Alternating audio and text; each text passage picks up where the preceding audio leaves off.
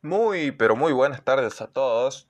Mi nombre es Ignacio Naidich y hoy en el programa de radio tenemos un tema muy importante el cual vamos a hablar. Vamos a hablar de la capacidad condicional fuerza. La primera pregunta que nos surge es, ¿cuál es el objetivo del entrenamiento de fuerza? El principal objetivo es desarrollar los músculos y en consecuencia de esto la fuerza muscular. Se utilizan métodos de resistencia, también se pueden utilizar pesas o se puede trabajar con el propio peso corporal. También el entrenamiento de fuerza se basa en la idea de vencer o ser vencido por una resistencia. Esta resistencia puede ser el peso de objetos ajenos al cuerpo, como por ejemplo mancuernas, que deben moverse, ya sea levantarlas, empujarlas o tirarlas, o el propio cuerpo, que debe ser sostenido o levantado en diferentes posiciones. También a veces surge la pregunta, ¿cuáles son los beneficios del entrenamiento de fuerza? Los beneficios del entrenamiento de fuerza son bastantes. Ahora vamos a nombrar algunos. En cuanto al sistema cardiovascular, el ejercicio promueve un mayor movimiento de sangre con la consecuente limpieza del sistema cardiovascular. También se acelera el metabolismo no solo mientras se realiza el ejercicio, sino también hasta dos horas después de haberlo finalizado. El aumento de ritmo metabólico quema grasas y permite disminuir los niveles de sustancias nocivas en el cuerpo. El entrenamiento de fuerza también ayuda a mejorar nuestra postura. Entrena los músculos que habitualmente no se utilizan, pero son indispensables para mantener una buena postura y evita dolores y sobrecarga en otros músculos. También previene la diabetes, ya que ayuda a controlar los niveles de azúcar en sangre. Previene también fracturas, Además de los músculos, el entrenamiento favorece también a los huesos, aumentando su densidad y de esta manera tanto huesos como articulaciones son menos propensos a lesionarse y a sufrir fracturas.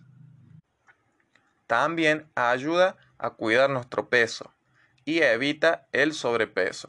Cada músculo entrenado requiere más calorías diarias, incluso en los momentos en que no se realiza ejercicio de fuerza. Este gasto extra de energía ayuda a prevenir la obesidad.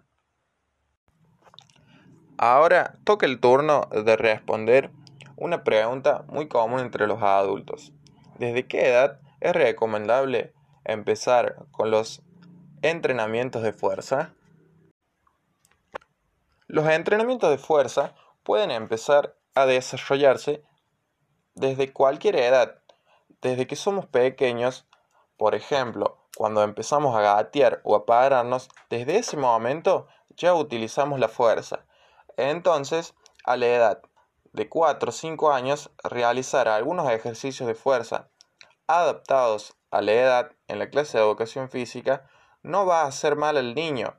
Por lo contrario, va a desarrollar su capacidad de fuerza y esto va a hacer que crezca sano y saludable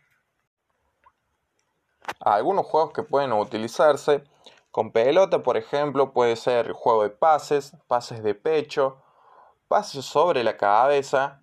También se utilizan algunos juegos de empuje, como lo son la pelea de gallos, en que los dos compañeros se toman de los hombros e intentan empujarse, siempre con el cuidado de un docente responsable. Y así varios juegos más. También en el nivel primario ya es de vital importancia que realicen ejercicios de fuerza, como pueden serlo el juego de tirar la soga, el juego de las filas que se empujan por la espalda, subir a escaleras, juego de los 10 pases, por ejemplo, y muchos juegos más. En cuanto al nivel secundario, ya es muy importante que dentro de circuitos de entrenamiento se hagan ejercicios como lo son la sentadilla, ejercicios de plancha para fortalecer el core, también ejercicios de sentadilla con salto para fortalecer los músculos de las piernas.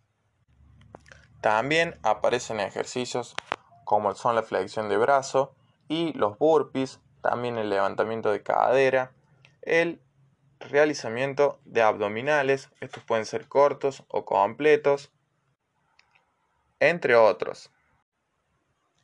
Ahora vamos a explicar el entrenamiento de fuerza para los adultos mayores. Los ejercicios de fuerza fortalecen los músculos como anteriormente dijimos, así que levantar pesas pequeñas o usar bandas de resistencia para aumentar la fuerza va a ser muy fructífero para que mantengan su condición de salud los adultos mayores.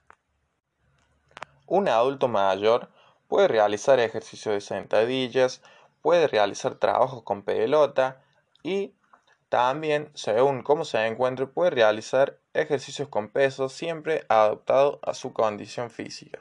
No sobreexigirse porque esto puede ser contraproducente. Muchísimas gracias por acompañarnos en el programa de hoy. Los esperamos a la próxima. Hasta luego. Thank you.